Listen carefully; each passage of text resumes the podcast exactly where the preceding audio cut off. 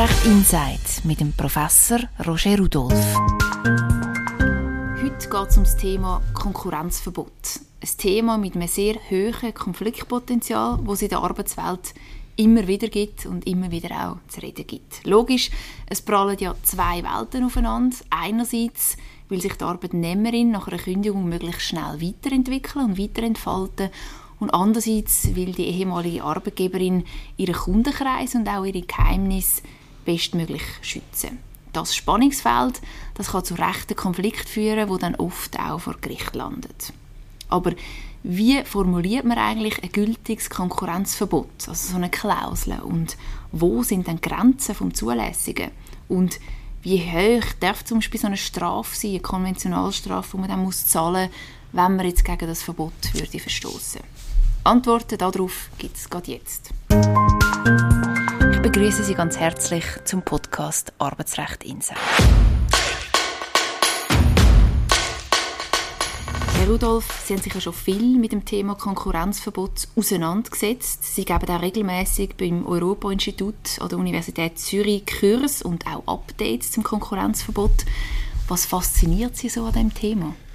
Ja, fasziniert ist vielleicht ein, ein grosses Wort, aber es ist eben arbeitsrechtlich wirklich ein sehr interessantes Thema und es tut eben auch immer wieder Gericht beschäftigen. Das erstaunt vielleicht auf den ersten Blick. Haben das Gefühl, es ist etwas ein Sachfremdes. Wie kann es denn sein, dass ich nicht darf in einem anderen Unternehmen tätig sein und wir kommen auf das zurück. Also es ist einfach etwas, wo Gericht sehr häufig beschäftigt, wo die Unternehmen und Mitarbeitenden sehr bewegt und darum äh, ja, tun wir relativ häufig auch Weiterbildung in diesem Bereich anbieten. Mhm. Wieso kann denn das sein, um das ganz schnell vorwegzunehmen? Die Antwort ist eine einfache, weil es im Gesetz steht. Das Gesetz lässt das tatsächlich zu, dass äh, Mitarbeitende sich verpflichten, nach dem Vertragsende noch für eine bestimmte Zeit darauf zu verzichten, zur Konkurrenz zu gehen. Sie haben es vorher angesprochen, es gibt äh, viele Entscheid vor Gericht. Welches ist denn der wichtigste neue Entscheid jetzt in dem Bereich Konkurrenzverbot? Das Bundesgericht hat vor erst kurzer Zeit entschieden, dass das Konkurrenzverbot, das in sachlicher Hinsicht oder örtlich oder zeitlich nicht umrissen ist, also wenn es dort keine Formulierung hat und das auch nicht durch Auslegung ermittelt werden dass so ein Konkurrenzverbot nicht einfach nur reduziert wird, sondern dass es ganz nichtig ist. Und das ist doch ein wesentlicher Entscheid, wo doch das eine oder andere Konkurrenzverbot, wie man es in der Praxis sieht, wird zu Fall bringen. Das schauen wir nachher dann auch an, und zwar auch mit einem konkreten Beispiel, wo wir dann darauf eingehen. Sie haben ja als Anwalt in der Praxis auch einige Fälle mitbekommen vom Konkurrenzverbot. Darum können Sie es auch sicher gut beurteilen. Was ist so der gröbste Fehler, den man machen kann, wenn man so eine, so eine Klausel formuliert als Arbeitgeberin?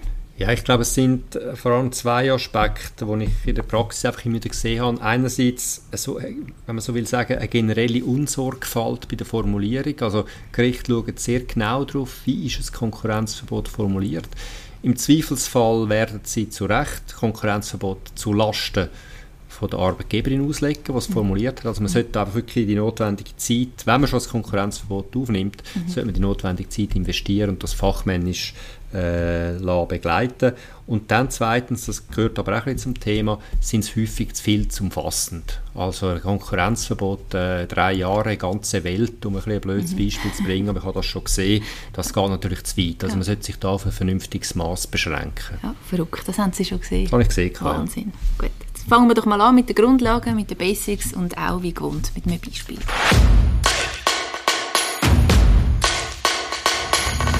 Die Jasmin arbeitet schon seit fünf Jahren beim gleichen Coiffeursalon. Letzten Monat hat sie gekündigt, dann, um sich selbstständig zu machen und ihren grossen Traum zu verwirklichen. Sie mietet einen kleinen Raum in der Nähe, gründet eine eigene Firma und bietet ab sofort alle Dienstleistungen an, äh, die sie beim Coiffeur halt so hat. Haarschneiden, Föhnen, ähm, Tönen und so weiter. Weil sie am Anfang natürlich neue Kunden braucht, schreibt sie dann ihren ehemaligen Kunden, wo sie dort mal schon hat, beim Coiffeursalon ein SMS und weist sie auch auf den neuen Salon hin und sagt, hey, kommt doch mal zu mir schauen. Ähm, ich bin jetzt dort und dort übrigens. Herr Rudolf, darf die Jasmin so etwas machen? Die Antwort ist ja, wenn sie das erst macht, nachdem das Arbeitsverhältnis beendet worden ist. Das ist eine Voraussetzung. Während der Anstellung darf ich nicht konkurrenzieren. Das hat nichts mit unserem heutigen Thema zu tun. Das ist eine Verletzung von der Treuepflicht. Aber wenn das Arbeitsverhältnis mal beendet ist, dann darf ich äh, meine ehemaligen Kunden angehen und kontaktieren. Es sei dann eben, man hätte ein nachvertragliches Konkurrenzverbot abgemacht. Mhm. Noch kurz, also wenn man das während einem Arbeitsverhältnis macht und sie zum Beispiel mit zwei anderen Coiffeurs zusammenspannt und dann möchte zusammen ein, ein Unternehmen gründen, ein neues, wie sieht das dort aus? Ist das auch eine Verletzung von der Treuepflicht? Ja, also sobald ich während der Anstellung mit Kunden Kontakt aufnehme, also konkret auf dem Markt auftrete, eben sie mit einem SMS kontaktieren oder vielleicht mit einem Schreiben oder sie beim, beim, während dem Schneiden von der Haare mhm. darauf hinweisen, hey, mhm. übrigens, ab nächsten Monat bin ich dann selbstständig, mhm. das darf man nicht. Also während mhm. der Dauer von der Anstellung darf man nicht zum Beispiel Kunden abwerben.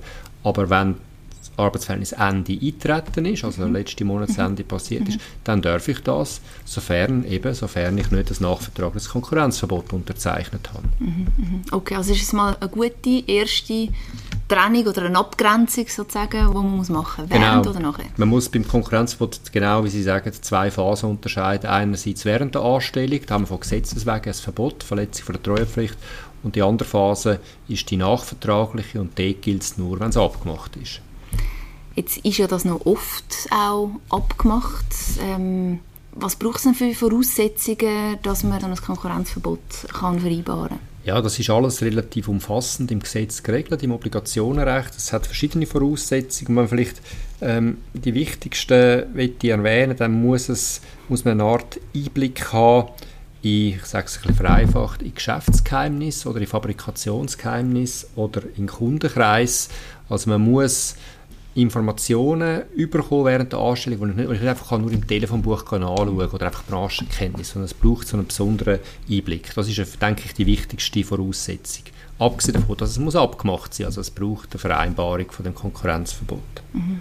Es ist ja noch oft eben im Juristischen, dass im Gesetz gewisse Begriffe stehen, wo man dann aber eigentlich wieder muss auslegen und wissen, was das ist. Eben Einblick in den Kundenkreis, das steht ja im Gesetz drin wie weiß ich jetzt, wie tief der Einblick muss sein, jetzt, gerade jetzt beim Coiffeurgeschäft zum Beispiel? Das ist ein ganz schwieriges Thema, weil äh, das kann ja sehr ein unterschiedlich tiefen Einblick sein. Also längt es schon, wenn ich einfach meine Kunden, meine persönlichen Kunden kenne oder muss ich zum Beispiel eine Kundenliste Einsicht nehmen oder äh, sonst irgendwie in der IT herumforschen, was es alles gibt. Aber ich muss schon sagen, sobald es eine klassische Situation, wenn jemand äh, sagen wir, im Verkauf tätig ist, braucht es relativ wenig, damit so ein Einblick bejaht wird. Also wenn ich Kundendaten kenne, ihre Bedürfnisse kenne zum Beispiel, dann wird das in der Regel länger, um ein Konkurrenzverbot abzuschließen. Mhm. Also wenn jetzt im Fall von der Coiffeuse, wenn sie zum Beispiel die Handynummer hat von ihren Kunden, ja, würde ich, und sie kennt sie ja von der Bedienung her natürlich, plus hat sie die Kontaktdaten, dann ist das sagen wir es mal so, es gibt unterschiedliche Auffassungen, gerade bei den Coiffeuren haben Gerichte zum Teil unterschiedlich entschieden, aber man kann mindestens die Auffassung vertreten, dass das längt, um ein Konkurrenzverbot abzumachen. Mhm. Da gibt es ja nochmal so einen Begriff Fabrikationsgeheimnis. Was ist da damit genau gemeint? Ja, Dort geht es zum Beispiel um, um technische Formeln, technische äh, Angaben, wie ein bestimmtes Produkt hergestellt wird. Also da geht es nicht einfach nur um Kundenbeziehung, sondern es geht um eigentliche Fabrikationsgeheimnisse im Sinne von wie genau und nach welcher Technik wird zum Beispiel das Produkt hergestellt. Mhm. Also zum Beispiel, wenn es mit grösseren Unternehmen, Getränkehersteller oder so, dort die Formeln von, von dem süßen Getränk. Genau, oder in der Chemie, wenn sie dort tätig sind, dass sie dort wirklich gewisse chemische Verbindungen zum Beispiel kennen, das könnte man sich darunter vorstellen. Jetzt gibt es ja auch noch Voraussetzungen von der erheblichen Schädigung von der Arbeitgeberin. Ähm, was ist da darunter zu verstehen? Ja, das steht so im Gesetz und das ist natürlich auch wieder ein auslegungsbedürftiger Begriff. Was heißt schon erhebliche Schädigung? Da muss man aber sagen, dass die Rechtsprechung relativ schnell so eine Schädigungsmöglichkeit annimmt. Also es muss nicht ein existenzielles Bedrohungspotenzial sein für die Arbeitgeberin. Also es lenkt schon, wenn durch die Kenntnis ein paar Kunden zum Beispiel könnten abgespenstig gemacht werden. Also das ist eine relativ tiefe Hürde, wenn man es im Gesetzestext vergleicht. Mhm. Also das haben wir besprochen, Einblick in den Kundenkreis, Fabrikationsgeheimnis, erhebliche Schädigung von der Arbeitgeberin. Dann ist noch eine konkurrenzierende Tätigkeit, ist auch noch Voraussetzung. Wann ist denn das gegeben? Das ist ein wichtiger Punkt, weil damit überhaupt eine Verletzung vorliegt, muss überhaupt mal konkurrenziert werden. Mhm. Über das kann man auch lang diskutieren. äh, nach dem Bundesgericht und so nach der überwiegenden Auffassung hat man dann eine Konkurrenzsituation, man, ich sage es ein bisschen vereinfacht, dann auf dem gleichen Markt vergleichbare Produkte angeboten werden. Also wenn ich wirklich sozusagen die gleiche, den gleichen Kundenkreis bediene wie meine ehemalige Arbeitgeberin, mindestens teilweise. Es kann auch sein, dass ich noch andere Produkte, andere Kunden mhm. mhm. Aber sobald ein gewisser überlappender Kundenkreis es gibt, dann muss man sagen, ist ähm, das die Voraussetzung von einer Konkurrenzierung erfüllt. Mhm. Also es geht um Kunden und nicht um Tätigkeit. Also wenn jetzt in unserem Beispiel die Coiffeuse würde die neue Nägel machen, aber die alten Kunden anschreiben zum Nägel machen, wie wäre das? Ist vielleicht ein Grenzfall, weil Nägel und Coiffeur wahrscheinlich doch relativ nah beieinander liegen. Aber wenn jetzt ganz banales Beispiel, wenn sie jetzt eben nicht mehr als Coiffeuse tätig ist, sondern als Velomechanikerin zum mhm. Beispiel, mhm. dann ist es offensichtlich, oder? Das ist mhm. ganz eine andere Tätigkeit. Und was vielleicht noch zu erwähnen ist, Konkurrenzierung liegt schon dann vor, wenn ich zu einem Konkurrent oder wenn ich mich von dem la, la anstelle. Mhm. Es ist also nicht nötig, dass ich persönlich dann zum Beispiel auf die bisherigen Kunden zugehen, sondern ich darf mich auch nicht beim Konkurrent anstellen, wenn das mhm. Konkurrenzverbot so formuliert ist. Mhm. Mhm kann man dann eigentlich auch nach Beendigung des Arbeitsverhältnisses ein Konkurrenzverbot vereinbaren? Das ist erstaunlicherweise gar nicht so klar. Ähm, ich bin der Meinung, das geht. Die Frage ist mehr, gelten dann auch noch Grenzen vom Obligationenrecht im Arbeitsrecht, also örtlich, zeitlich, gegenständlich. Mhm. Aber das ist ein bisschen eine Blackbox, neudeutsch gesprochen, wo, wo noch nicht so richtig geklärt ist, ob, ob, ob und inwieweit das zulässig ist oder nicht. Mhm. Ja, also die Frage ist natürlich auch, warum sollte man als ehemalige Arbeitnehmerin so etwas nachher noch unterzeichnen? Gute Frage und normalerweise würde man das ja nicht machen, aber es könnte ja sein, dass man zum Beispiel eine Entschädigung dafür überkommt oder dass man gewiss, man sagt, eine Karenzentschädigung, ja. dass, dass man irgendeine Zahlung dem Mitarbeiter, dem ehemaligen Mitarbeiter ausrichtet, wenn er sich oder sie sich für eine bestimmte Zeit der Konkurrenzierung enthalten tut. Mhm. Sie haben es vorher angesprochen, es braucht äh, bestimmte Begrenzungen. Nicht jedes Konkurrenzverbot ist zulässig und das schauen wir jetzt gerade als nächstes miteinander an. Das Konkurrenzverbot könnte zum Beispiel so lauten, dem Arbeitnehmer ist es nach Beendigung des Arbeitsverhältnisses untersagt, die Arbeitgeberin während dreier Jahre auf dem Gebiet der Schweiz zu konkurrenzieren. Im Falle der Zuwiderhandlung schuldet der Arbeitnehmer Schadenersatz und eine Konventionalstrafe. Das ist mal die Ausgangslage. Kurz zusammengefasst, während drei Jahren auf dem Gebiet der Schweiz darf nicht konkurrenziert werden. Wenn man jetzt als Arbeitnehmerin so eine Klausel im Vertrag drin hat, wie findet man heraus, ob die zulässig ist oder nicht? Das ist ein, ein heimtückisches Problem, weil es gibt niemand, irgendeine Behörde oder, oder auch einen Anwalt, eine Anwältin, wo einem das im Voraus verbindlich kann sagen kann. Äh, da werden es noch sehen, da gibt es mehrere Grauzonen, was möglich ist und was eben nicht möglich ist. Und wirklich wissen tut man es erst, wenn es tatsächlich zum Rechtsstreit kommt. Wenn ich als das sozusagen das Risiko auf mich nehme, konkurrenziere und dann ich möglicherweise eingeklagt werde. Aber was man natürlich machen kann, ist, dass man sich beraten lässt von jemandem, wo, wo die Konkurrenzverbote kennt, wo vielleicht auch die Rechtsprechung kennt und dann kann man in den meisten Fällen doch mit einer gewissen Zuverlässigkeit sagen, ob es jetzt verhebt oder nicht verhebt. Mhm. Also man kann einfach Chancen einschätzen, aber nicht genau sagen ja oder nein. Es ist genau so, das ist ein bisschen die Krux an der Juristerei, es ist halt nicht Mathematik und es braucht letztlich Auslegung und dann hat man sofort halt gewisse Grauzonen. Ja, jetzt wie würden Sie diese Klauseln einschätzen? Ja, sie ist aus einer Arbeit Geberinnensicht nicht optimal, muss man sagen, weil, äh, wenn ich jetzt als Beispiel rausnehme, drei Jahre, das ist in der Regel nach der Rechtsprechung viel zu lang. Mhm. Also in der Regel sind das ein Jahr, wo man sieht, vielleicht mal 18 Monate, länger mhm. ist selten zulässig. Mhm. Dann das Gebiet der Schweiz, also die ganze Schweiz, ist in der Regel auch mhm. massiv zu weit gehend. Also mhm. häufig äh, sind das ein paar Kantone zum Beispiel, wo es beschränkt wird. Mhm. Also es ist in verschiedener Hinsicht äh, nicht ideal gelöst. Wie will man denn das korrekt schreiben? Also Sie haben es kurz erwähnt, in mehreren Kantonen. Also das wäre dann zulässig.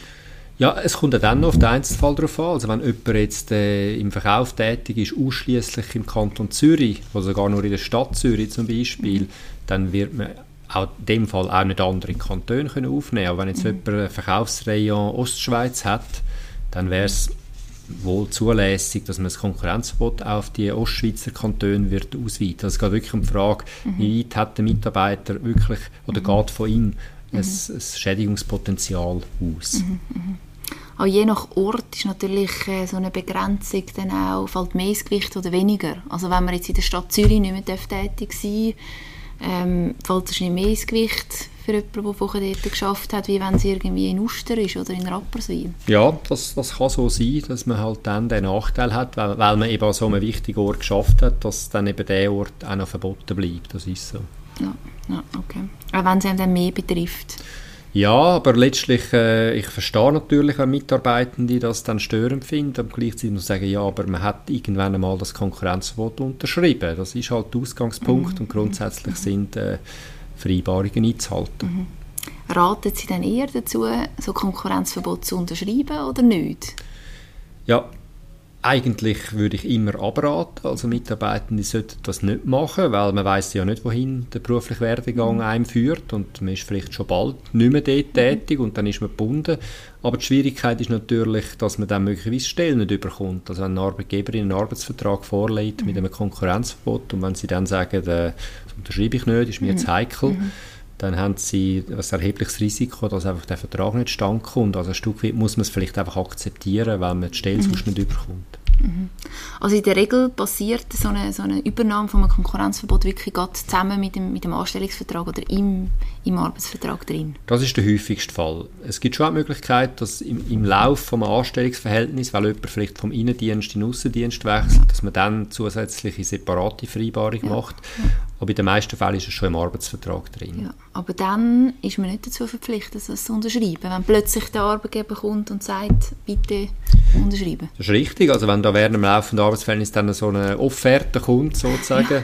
Äh, dann muss man die natürlich nicht unterschreiben. Es droht dann halt einfach, äh, dass man möglicherweise Stelle verliert, weil eine Kündigung ausgesprochen wird. Das ist das, was man damit muss rechnen muss, aber es ist richtig, man muss es nicht akzeptieren. Und, und werden das keine missbräuchliche Kündigung? Man könnte das versuchen, als Missbräuchlichkeit äh, geltend zu machen, wenn man sagt, äh, man hat eine Art einfach das vertragliche Recht ausgeübt, dass ich das nicht mhm. muss unterzeichnen muss. Mhm. Das äh, kann Erfolg haben, muss aber nicht so sein und vor allem die Stelle wäre trotzdem weg. Also wenn ich mich da würde wehren, habe ich vielleicht die Möglichkeit, ein paar Monatslöhne mhm. mir zu erkämpfen, mhm. wenn ich Glück habe vor Gericht, mhm. aber die Stelle ist trotzdem verloren. Es bleibt für Mitarbeitende eine unangenehme Situation, mhm. wenn sie mit so einem Konkurrenzverbot konfrontiert sind. Wenn man im Vertrag so ein Konkurrenzverbot drin hat und unterschrieben hat, kommt man dann auch etwas dafür über? Ja, das ist vielleicht ein bisschen das Frustrierende aus Arbeitnehmersicht. Die Antwort ist nein. Also es gibt keine von Gesetzes wegen vorgeschriebene Entschädigung. Man redet von einer sogenannten Karenzentschädigung. Also ich habe keinen mhm. Anspruch darauf, dass ich für die ein oder zwei Jahre, wo ich, ich da nicht konkurrenzieren darf, dass ich etwas überkomme. Man kann das abmachen, man sieht das manchmal Konkurrenzverbot, dass dann etwas gezahlt wird dafür, aber es ist doch die Ausnahme. Das ist übrigens anders in Deutschland. In Deutschland äh, ist das eine Voraussetzung, dass während der Dauer vom Konkurrenzverbot mhm. mindestens die Hälfte vom letzten Lohn weiterzahlt wird. Also das ist für mich auch eine sinnvolle Regelung, weil dann tut man Konkurrenzverbot wirklich nur dann äh, abmachen, wenn sie einem wirklich etwas wert sind, also wenn die Arbeitgeberin wirklich auch bereit ist, dafür etwas in die Hand zu nehmen. Aber in der Schweiz muss man sagen, in der Schweiz äh, ist das nicht voraus, vorausgesetzt. Jetzt haben wir vorher gesagt, es gibt eine örtliche Begrenzung, es gibt eine zeitliche Begrenzung. Drei Jahre ist, ist zu lang, oder? In der Regel ja, in der Regel zu lang, ja. Haben Sie gesagt. Gibt es sonst noch Begrenzungen vom Konkurrenzverbot? Als drittes gibt es die sogenannte gegenständliche Begrenzung. Es geht um, um die Tätigkeit selber, die mir mhm. verboten wird. Also mhm. wiederum, wenn ich Coiffeuse bin, dann, dann geht es um die Coiffeurtätigkeit, mhm. die man mir kann verbieten kann. Aber man kann nicht von einer Konkurrenzsituation reden, wenn ich eben beispielsweise im Coop arbeite oder äh, als Betriebsdisponent irgendwo in einer Fabrik tätig bin und so. Also es braucht die sachliche Begrenzung, ist auch notwendig. Es sind drei, zeitlich, örtlich und gegenständlich. Ja. Darf man da zum Beispiel auch einzelne Namen reinnehmen, also Firmennamen, wo man sagt, da darfst du jetzt nicht arbeiten die nächsten zwei Jahre? Das kann man machen, sofern es gegenüber in Bezug auf diese Firmen tatsächlich mindestens teilweise eine Konkurrenzsituation gibt, dann ist das mhm. möglich. Und das ist häufig auch gar nicht so eine schlechte Idee, indem man den Mitarbeitenden eben nicht komplett verbietet, mhm. zu konkurrenzieren, sondern das einschränkt für gewisse Kunden. Mhm. Das ist manchmal sogar der, der Mittelweg, wo man sich kann finden kann, wenn es eine Auseinandersetzung gibt, dass man sagt, okay, grundsätzlich sind sie befreit aus dem Konkurrenzverbot, aber die mhm. Kunden A, B und C, die dürfen mhm. sie weiterhin nicht mhm. angehen. Ist das auch zulässig, wenn das Riesenkunden sind? Wie zum Beispiel bei den Banken? Die UBS und CS jahrelang auf einem Finanzplatz sind? Ja, das ist möglich. Also sie, auch, auch grosse Unternehmen haben, können in dem Sinn geschützt werden, beziehungsweise man kann vor Konkurrenzierung durch die grossen Unternehmen schützen, das ist so. Man redet ja beim Konkurrenzverbot meistens von dem Fall, dass man Kunden mit an einen neuen Ort nimmt. Was ist eigentlich, wenn man innerhalb beim gleichen Betrieb sozusagen verschiedene Arbeitnehmer sich zusammenschliessen und dann eine Konkurrenzfirma gründet? Also wenn die Mitarbeiter, die sich da zusammentun, so ein nachvertragliches Konkurrenzverbot unterzeichnet haben, dann gilt das und das spielt dann eigentlich nicht einmal so eine Rolle, ob sie sich zusammentun mit dem ehemaligen Gespendli oder mit mhm. ganz anderen Leuten. Mhm. Tatsache ist einfach, sie konkurrenzieren und das ist die einzige Art Bedingung in dem Zusammenhang. Also äh, das ist also gleich heikel, wie wenn ich Kunden würde abwerben Jetzt, was kann zu einem Wegfall von einem Konkurrenzverbot führen? Es gibt da mehrere Möglichkeiten. Das erste Mal, wenn die Arbeitgeberin gar kein Interesse mehr daran hat. Also wenn äh, ein Autounternehmen noch eine TÜV-Sparte hat und die wird aufgeben, die TÜV-Sparte, dann, dann darf man konkurrenzieren auf dem TÜV-Bereich, mhm. weil, weil da gar keine Konkurrenzsituation mehr gibt. Aber das sind eher seltene Fälle. Und dann gibt es noch Konstellationen, wenn eine Kündigung stattfindet. Mhm. Also wenn die Arbeitgeberin kündet, dann fällt das Konkurrenzverbot normalerweise weg. Das, das übersehen viele Arbeitgeber, denken daran mhm. nicht. Also mhm. mhm. normalerweise bei einer Arbeitgeberkündigung entfällt das Konkurrenzverbot. Aber egal aus welchem Grund, dass die Arbeitgeberin kündigt? Das ist eben eine gute Einschränkung. Nein, wenn also ein, der Mitarbeiter selber Anlass gibt zu dieser Kündigung, mhm. weil er zum Beispiel äh, ungenügende Leistungen bringt oder das Verhalten mhm. daneben ist, dann nicht. Also dann ist okay. die Ausnahme von der Ausnahme gewissermaßen, ja. dann ist das Konkurrenzverbot trotzdem gültig. Aber in den allermeisten Fällen bei einer Arbeitgeberinnenkündigung fällt es weg. Ja, also auch bei einer Massenentlassung? Auch bei einer Massenentlassung würde es wegfallen.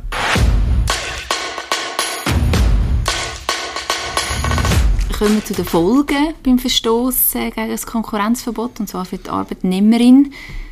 Die Jasmin ist der Meinung, dass sie darf ihre ehemaligen Kunden abwerben und macht darum fröhlich weiter mit diesen SMS, obwohl sie eben so ein Konkurrenzverbot unterzeichnet hat.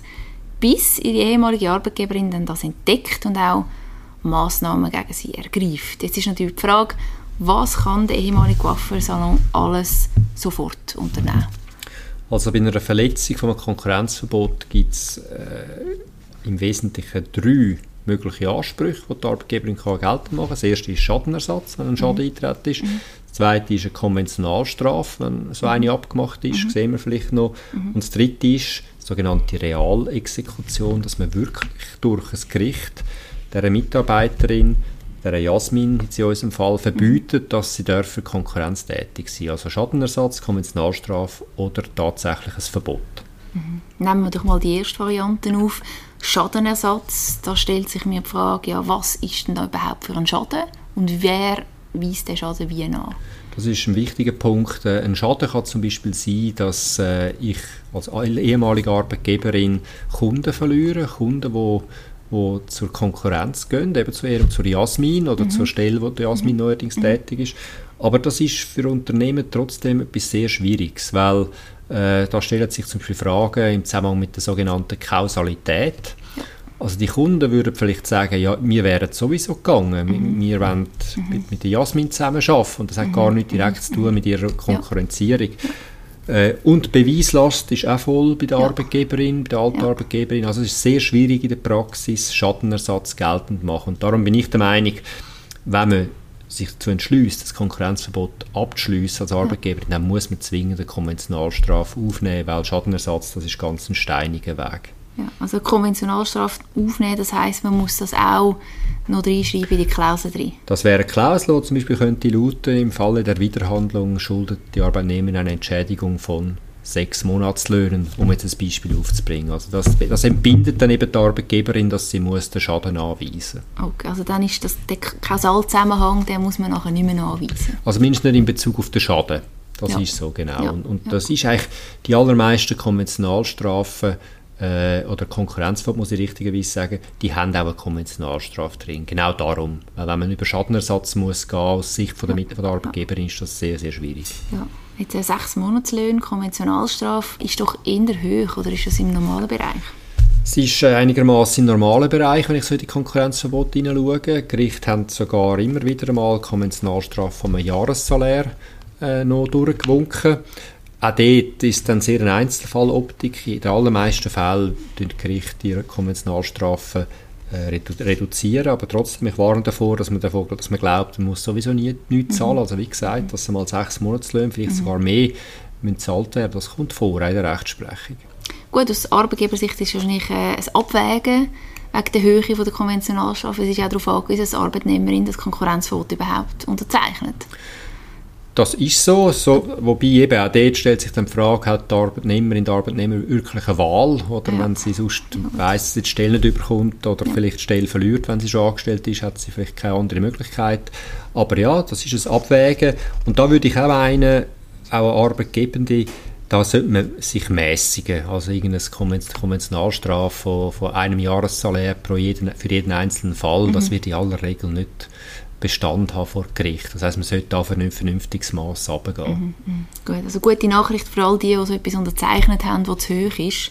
Es gibt immer noch das Gericht am Schluss. Ja, ich würde jetzt mal sagen, also mehr als ein Jahressalär, das sind ja. ganz seltene Fälle. Ja. Und gerade ja. wenn es um kundenbezogene Situationen geht, dann wird das häufig äh, reduziert. Das, kann, das, hängt dann auch davon ab, zum Beispiel wie, mhm. wie unverfroren das Vorgehen ist von der Mitarbeiterin. Mhm. Tut sie wirklich offensiv äh, Beispiel abwäg, mhm. abwerben oder ist es einfach ein, bisschen ein milderer mhm. Verstoß? Mhm. Also ich finde, Konventionalstrafen sollte man in einem Konkurrenzfall in der Regel nicht länger mehr als heißes Jahressalär aufnehmen, mhm. vielleicht auch nur sechs Monatslöhne. Mhm. Wie geht man dann vor in diesem schwierigen Fall als Arbeitgeberin, wenn der Schaden, also die Schadenshöhe sozusagen, die Höhe von der Konventionalstrafe besteigt? Dann droht theoretisch mindestens für die entsprechende Mitarbeiterin, dass der mehr Schaden, der mehr ist als Konventionalstrafe, auch muss gezahlt werden. Das ist mhm. so. Aber eben, das sind sehr schwierige und seltene Fälle, weil es ist einfach mhm. für das Unternehmen erstens schwierig, den Schaden anzuweisen und zweitens kann man das eigentlich nur nachweisen, indem man die bisherigen Kunden als Zeugen anruft mhm. im mhm. Prozess und mhm. das ist einfach nicht attraktiv für ein Unternehmen. Sie wollen die Kunden nicht involvieren in so einen Rechtsschritt, schon gar nicht die, die gegangen sind, mhm weil die haben wahrscheinlich ihr Herz sowieso nicht mehr bei ihnen, sondern mhm. bei der, bei der Mitarbeiterin, die konkurrenziert. Mhm. Ich muss gleich nochmal nachfragen bei dem Kausalzusammenhang, also vor allem jetzt gerade bei Coiffeusen ist es ja so, dass man eigentlich nicht zu dem Coiffeursalon geht, weil er so gut ist, sondern zu dieser Coiffeuse, weil sie spezifisch so eine schöne Frisur kreiert. Da sprechen Sie sehr einen wichtigen Punkt an. Und das ist nicht nur bei den Coiffeusen so, es gibt auch bei gewissen anderen Berufsgattungen so. Ist es so, dass die Rechtsprechung sagt, wenn Kundenbeziehung oder Kundenbindung sehr mhm. auf die Persönlichkeit von der Mitarbeiterin bezogen ist, also mhm. wie Sie sagen, man ist nicht primär beim Coiffeur Salon X tätig, mhm. sondern, oder mit der mhm. geht man die Haare schneiden, sondern ich, ich habe jetzt speziell die mhm. Coiffeuse, die für mich genau die richtige ist. Mhm. Dann sagt die Rechtsprechung, dass in so sehr bezogenen, bezogenen Arbeitsverhältnis Konkurrenzverbot ganz grundsätzlich nicht möglich sind. Und das mhm. ist zum Beispiel auch bei den sogenannten freien Berufen so, das sind mhm. äh, Anwälte, Ärzte, dort ist in aller Regel eben das Konkurrenzverbot nicht zulässig. Einzelweise ist das auch schon bei Finanzberatern so entschieden worden. Also wenn es mhm. sehr personenbezogen ist, dann ist das Konkurrenzverbot unter Umständen gar nicht zulässig. Mhm. Was heißt das wiederum, wenn es nicht zulässig ist, wenn man es trotzdem unterschreibt? Dann hat es einfach keine Wirkung. Also ich okay. darf dann konkurrenzieren und es droht mir keine Konventionalstrafe oder kein Schadenersatz. Das ist dann einfach wie nichtig nie, nie passiert. Ja. Und ist es fix bei all diesen Berufsgruppen oder gibt es auch dort wieder unterschiedliche Meinungen? Es gibt mindestens, also bei den freien Berufen, bei der Anwalt, bei der Ärzten ist es fast nicht vorstellbar. Es ist nicht ganz ausgeschlossen, aber dort ist es in der Regel so, dass die Konkurrenzverbot wirklich nicht verhebt. Aber wenn man jetzt den Coiffeuse anschaut, ja. da gibt es wirklich äh, widersprechende Urteile oder Finanzberater, Treuhänder und so weiter. Dort ja. kann es wirklich je nach Einzelfall anders rauskommen. Ja. Jetzt haben wir über den Schadenersatz geredet, wir haben über Konventionalstrafe geredet. Die dritte Variante, die Sie erwähnt haben, ist eben zum Beispiel eine Realexekution, also ein Verbot sozusagen. Äh, ist das so, dass der ehemalige Arbeitgeber die neue Tätigkeit dann auch könnte einfach verbieten das ist so, nur ist es nicht einfach möglich. Also es muss zuerst einmal in der Verbotsklausel, also im Konkurrenzverbot, muss das speziell vorgesehen sein. Also es mhm. lenkt nicht einfach nur Konkurrenzierung ist verboten, mhm. Schadenersatz und so, sondern es muss dort speziell erwähnt werden, dass die Arbeitgeberin kann die Unterlassung äh, verlangen. Das ist eine Art die formelle Voraussetzung. Mhm. Und dann braucht es materiell auch äh, es mehr als bei der gewöhnlichen Konkurrenzierung. Also mhm. es braucht irgendwo ein besonders dreistes Vorgehen, mhm. zum Beispiel von einer Mitarbeiterin. Mhm. Wenn sie jetzt wirklich nur die einzelnen Kunden mit einem Serienbrief abwerbt mhm. oder wenn sie vielleicht sogar zusammenwirkt mit dem neuen Arbeitgeber, man tut vielleicht noch mhm. Kundenlisten verwerten, wo man sich mhm. im letzten Moment vor dem letzten Arbeitstag hat heimgemeldet hat mhm. und so weiter. Mhm. mhm. Also es sind seltene Fälle, wo man es kann verbieten kann, aber es kommt immer wieder mal vor. Mhm. Also man sieht die Urteile schon.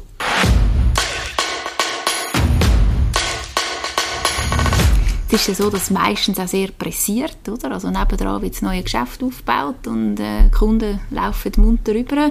Wie kann der ehemalige Arbeitgeber seine Ansprüche schnell durchsetzen? Auch da sprechen Sie etwas Wesentliches an. So ein Gerichtsprozess um ein Konkurrenzverbot, das kann mehrere Jahre dauern, bis rechtskräftig entschieden ist.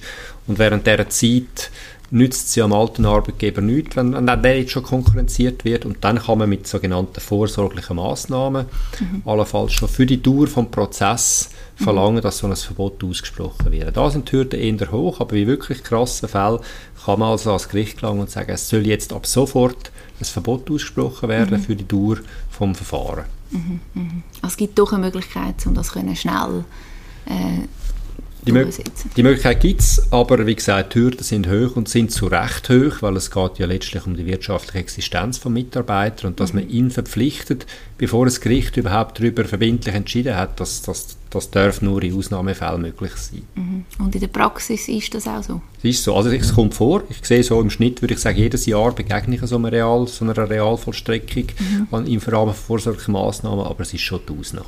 Was gibt es sonst noch für Stolpersteine oder für Herausforderungen beim Verstoß jetzt von einem Konkurrenzverbot und was man alles machen kann?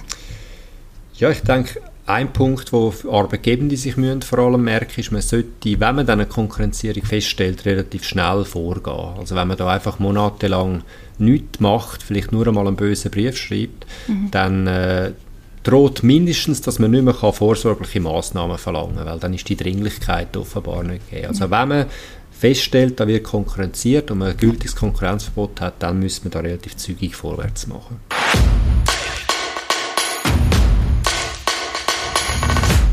Roger Rudolph, Konkurrenzverbot, kurz zusammengefasst, was sind so die drei wichtigsten Take-Home-Messages?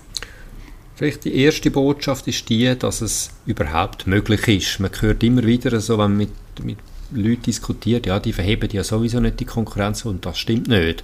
Also wenn sie gut formuliert sind und man eine Konkurrenzsituation hat, dann könnte durchaus äh, zu einer echten Beschränkung von der wirtschaftlichen Entfaltungsmöglichkeit von Mitarbeitern führen. Aber auf der zweiten, auf der zweiten Seite, nicht jede Klausel ist gültig. Wir haben gesehen, das Gesetz tut in verschiedenen, verschiedenen Hinsicht Grenzen aufsetzen, örtlich, zeitlich, sachlich zum Beispiel, Begrenzung. Oder wenn eine Arbeitgeberin kündigt, dann äh, mhm. fällt es normalerweise davon. Und was man vielleicht noch kann empfehlen kann, dass man vor allem dann, wenn eine Konkurrenzsituation vermutet wird oder schon vorliegt, dass man da vielleicht rechtlichen Rat einholt. Das ist nicht ganz einfach, so einen Konkurrenzverbotsprozess zu führen. Und umgekehrt auch für Arbeitnehmende würde ich sagen, man braucht, man braucht längst nicht für jedes rechtliche Problem einen Anwalt oder eine Anwältin. Aber wenn ich mit einem Konkurrenzverbot konfrontiert bin, da wäre ich vorsichtig, da würde ich mir mindestens mal eine grobe erste Einschätzung, würde ich mir im Zweifelsfall einholen.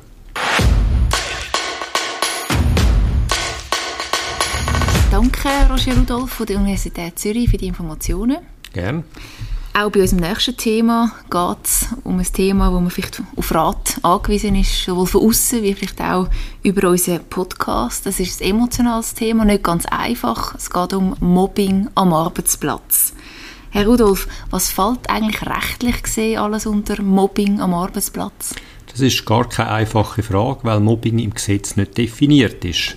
All redet von Mobbing, zu Recht auch, weil es ist ein wichtiges Thema, aber eben es fehlen klare Begrifflichkeiten im Gesetz. Und wenn man es jetzt trotzdem will, versuchen zu definieren, kann man sagen, es ist ein über längere Zeit stattfindendes Ausgrenzen von einzelnen Mitarbeitern, die also geschnitten werden, nicht juristisch ausgesprochen, und zwar über längere Zeit, sei das von Mitarbeitenden, Arbeitskolleginnen und Kollegen oder sei es von der Chefin oder vom Chef. Wie fest muss denn das Mobbing sein, dass das überhaupt relevant ist? Das ist eine gute Frage. Auch da, die Intensität ist natürlich wichtig. Die Arbeitgeberin hat die Persönlichkeit vom Mitarbeiter zu schützen und dazu gehört auch der Schutz von Angriffen im Rahmen von sogenanntem Mobbing und das gilt eigentlich für alle Intensität. Also sobald da eine Persönlichkeitsverletzung stattfindet, muss die Chefin, muss der Chef intervenieren. Also wie man sich in dem Fall richtig verhält, wenn man gemobbt wird, was auch Arbeitgeberinnen mühen unternehmen in so schwierigen Situationen und was man vielleicht auch präventiv machen kann, über das reden wir nächstes Mal im Podcast. Ganz genau. Arbeitsrecht Insights mit dem Professor Roger Rudolph.